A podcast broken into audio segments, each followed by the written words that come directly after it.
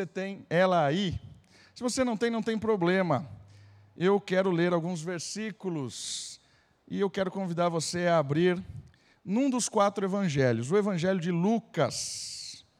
Lucas detalhou de uma forma surpreendente a história de Cristo e depois da história da igreja de Cristo.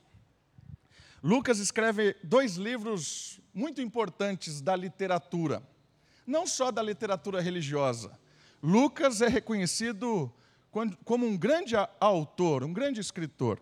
Lucas escreve o seu evangelho, que leva o seu nome, e escreve o, livro de Atos, que praticamente é o mesmo livro, é uma continuidade da história. O primeiro livro conta a história de quem é Jesus e o que ele fez. O segundo livro conta a história da igreja que ele estabeleceu e a missão que Deus instituiu continua sendo feita por meio da igreja. Então, Lucas conta a história de quem é Jesus e de quem são seus discípulos. Evangelho e Atos. Capítulo 1, eu quero ler algumas menções de Lucas e tirar alguns princípios a respeito de quem é Jesus. Lucas capítulo 1, a partir do versículo 26. Acompanhe, por favor, diz assim a palavra de Deus.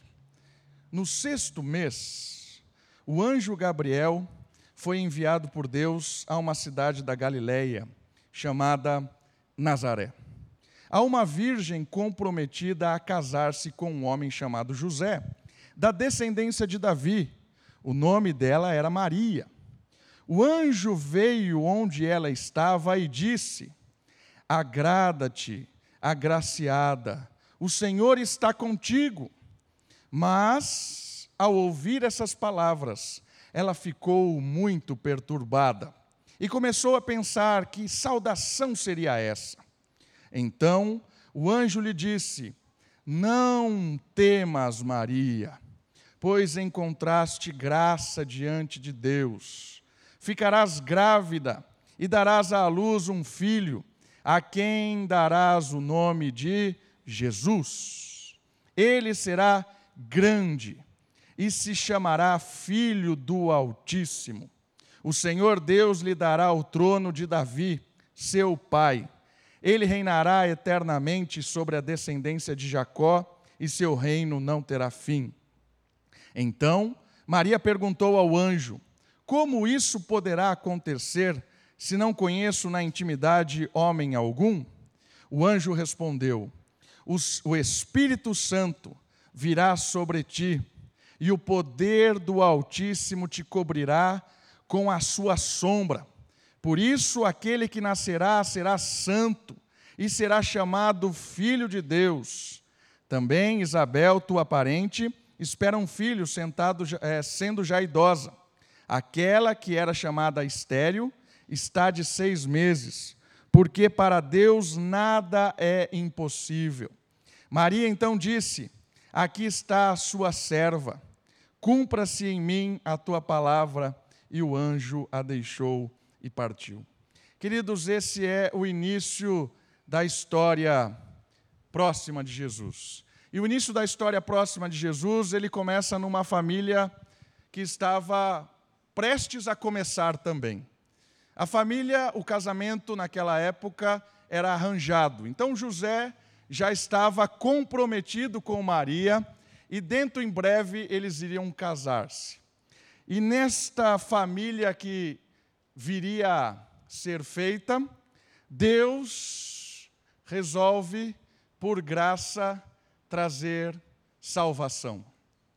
Deus olha aquela futura família, Deus olha aquele início, e a partir daquela família, Deus acha graça e promove salvação. Essas duas palavras são muito importantes nesse texto bíblico.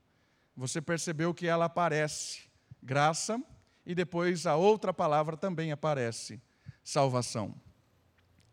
Quando Deus olha para Maria e ele aparece, na verdade, envia um anjo para aparecer com a mensagem que ele tinha, Maria se surpreende. Maria, ela não sabe muito bem o que fazer. O texto bíblico diz que ela ficou perturbada. Mas a palavra do anjo é uma palavra de esperança. Não só para Maria, mas para nós hoje que estamos sentados aqui, tanto tempo depois, ouvindo a mesma palavra do anjo. Porque o anjo diz assim para Maria: com o coração perturbado: Não temas. Querido, Deus achou graça e quer promover salvação. Achar graça tem a ver com dar algo a alguém que não merece, presentear alguém que não merece esse presente encontrar alguém e entregar algo precioso a este alguém que não é digno de receber este algo precioso. Isso é achar graça. Deus entrou nesta história encontrando graça ou sendo gracioso em Maria, não porque tinha algo especial em Maria, porque não tem algo especial em ninguém.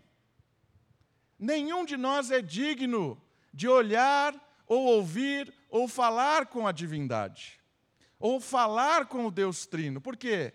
Porque há algo que nos separa desse Deus, e esse algo é a nossa rebeldia, o nosso pecado, a nossa desobediência. Por isso que quando Maria ouve uma saudação como essa, ela fica perturbada. Quando nós ouvimos algo sobre Deus e nós temos um coração pesado, nós temos culpa, nós temos história que nos envergonha. Normalmente, quando você ouve o nome de Deus, o que acontece? Você fica meio constrangido, quer fugir, fica meio perturbado. A gente fazia evangelização quando eu estava no seminário, lá na praça em São Paulo, na Praça da Sé. Muita gente passando. E a gente fazia evangelização através de uma pintura tinha lá um quadro e a pintura ia contando uma história. E era muito bem feito. Ia juntando pessoas e a história começava a ser pintada. Dois momentos da história as pessoas se perturbavam e iam embora. Diminuía a plateia. Dois momentos. Primeiro momento, quando o contador da história mencionava o nome Deus. Escrevia lá em cima assim: Deus. Algumas pessoas já ficavam assim, já iam embora, diminuía a plateia.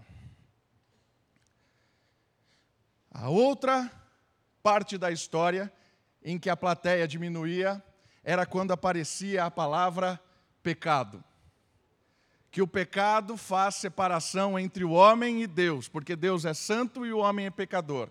Quando a palavra pecado aparecia, reduzia-se muito a plateia.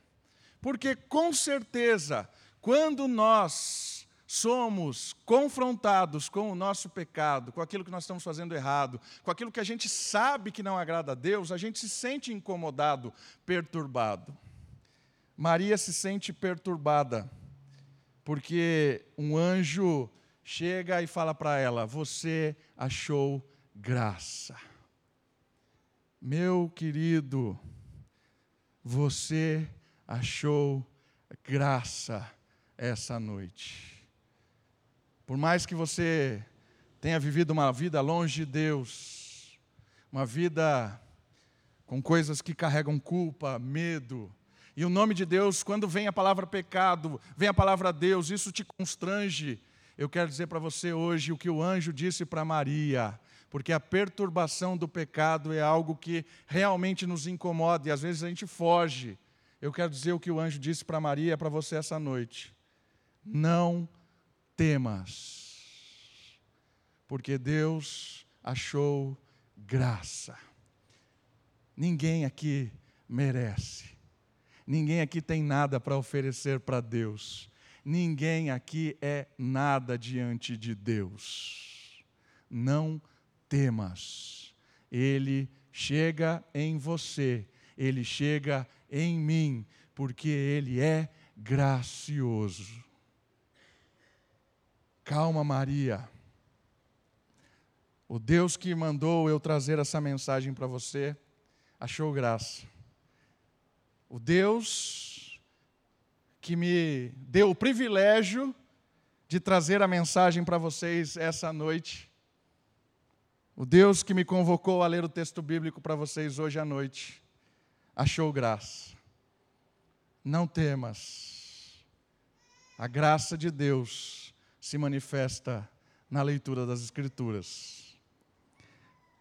E aí, Maria ouve algo que também ouviremos agora, magnífico. Você ficará grávida, versículo 31. E darás à luz um filho, a quem darás o nome de salvação. Salvador. Yeshua é salvação. O nome de Jesus significa, em português, salvação. Você dará o nome na criança que vai ser gerada de Salvador. Por que esse nome? Porque Deus tem um projeto, e esse projeto que envolve a graça é um projeto de enviar o Salvador. Aí você pergunta: salvação do quê? Salvação do peso que o pecado gera no meu coração, no seu coração. Salvação desse desconforto que eu me sinto meio constrangido quando talvez eu entro numa igreja. Talvez eu me sinta envergonhado por coisas que eu tenha feito, coisas que tenho certeza que não agradam Deus, porque Deus é justo. Salvação de tudo isso. Salvação daquilo que nos afasta de Deus salvação daquilo que nos envergonha, salvação daquilo que nos mata, salvação daquilo que nos leva para a condenação eterna longe de Deus. Salvação. Não temas, Deus providenciou salvação. E essa salvação é uma salvação por meio do nascimento do menino que leva o nome Salvador. Meu irmão, minha irmã, Natal é a história de um Deus que acha graça em nós, sem merecermos, e promove perdão, salvação, enviando o único que poderia perdoar os nossos pecados, morrendo no nosso lugar, o seu próprio filho o Natal conta a história de um Deus que providencia a salvação para todo aquele que crê e se, se arrepende e se converte e se rende diante dele, graças ao toque do Espírito. Natal conta a história de um Deus que salva. E aí você pergunta: por que Jesus é diferente? Por que não há salvação em nenhum outro? E o texto vai responder essa pergunta. Lembra que eu disse? Nada nos faz diferentes. Todo mundo aqui tem histórias que nos envergonham. Todo mundo aqui tem coisas que nos afastam de Deus. Todo mundo aqui merece passar a eternidade longe de Deus. Graça e salvação são virtudes de um Deus indescritível, incompreensível muitas vezes na sua totalidade, certamente incompreensível na sua totalidade. Mas a diferença desse menino que é gerado em Maria e que pode salvar, a diferença de todos nós está no versículo 35. Olha só o que o texto bíblico diz no versículo 35. O Espírito Santo virá sobre ti, e o poder do Altíssimo te cobrirá com a sua sombra. Olha que interessante. O Espírito virá sobre ti, o poder do próprio Deus te cobrirá com a sua sombra, Por isso, por essa intervenção do Espírito, por essa ação miraculosa do Deus Altíssimo, por isso, aquele que nascerá será santo e será chamado Filho de Deus. Opa, aqui tem um diferencial. Deus providencia a salvação porque o ente gerado, a criança gerada, é gerada de forma sobrenatural. É o Espírito de Deus que faz o papel dos cromossomos masculinos em Maria. Maria gera uma criança, o Espírito completa. Por isso, essa criança é santa, por um motivo fantástico. Jesus é Deus. Jesus é humano. O que acontece com essa intervenção do Espírito é que nasce um ser humano novamente sem pecado.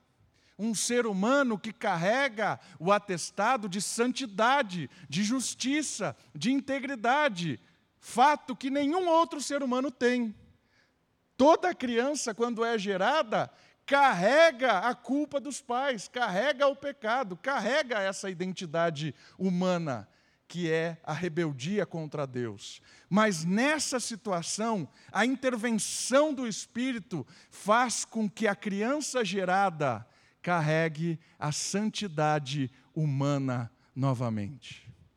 Assim como Adão foi criado santo, Jesus nasce santo.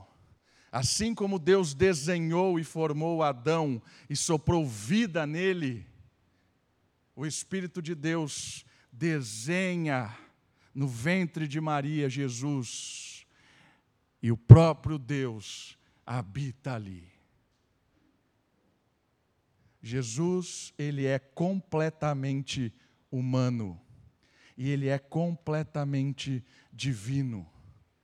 Esse ponto aqui, ele é fundamental. Sabe por quê? Porque se Jesus não fosse completamente humano e completamente divino, ele não poderia ser Salvador. Por quê? Porque quem pecou? A raça humana em Adão. Adão representava a raça humana. Quando ele peca, toda a raça é condenada. Por isso que todo ser humano nasce debaixo da culpa do pecado nasce condenado, nasce em rebeldia contra Deus, porque Adão nos representava lá no jardim.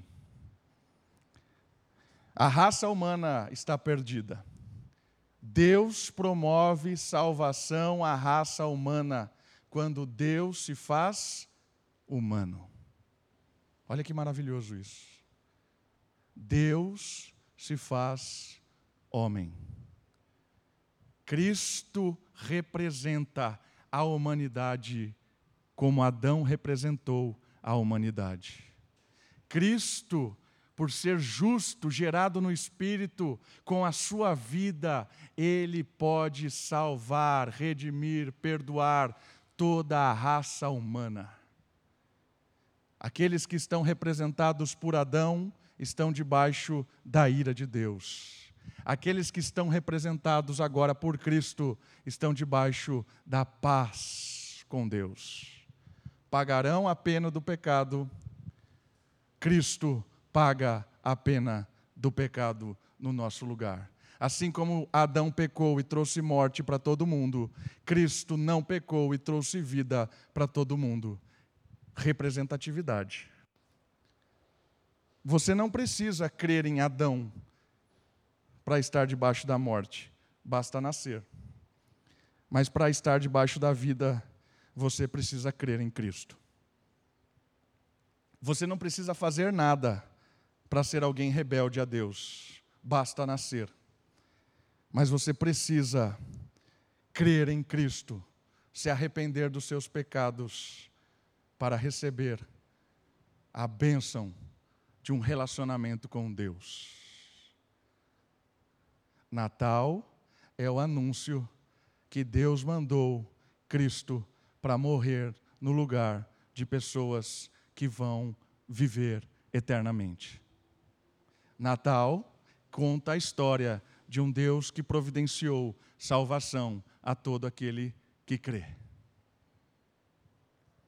Jesus é humano. E por que é importante que ele seja divino? Porque quando ele morre na cruz, quando ele cumpre a lei de Deus, ele não representa só ele mesmo. Ele não só representa ele mesmo, ele não só representa uma pessoa, ele representa toda a humanidade pelo fator divino. Ele sofre a pena de toda a humanidade porque ele é Deus. Se o homem peca contra Deus, a pena deve ser infinita, porque se você ofende um ser infinito, pena infinita.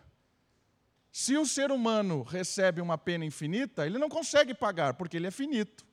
Agora, se o ser humano que paga a pena, ele é divino, ele pode receber uma pena infinita.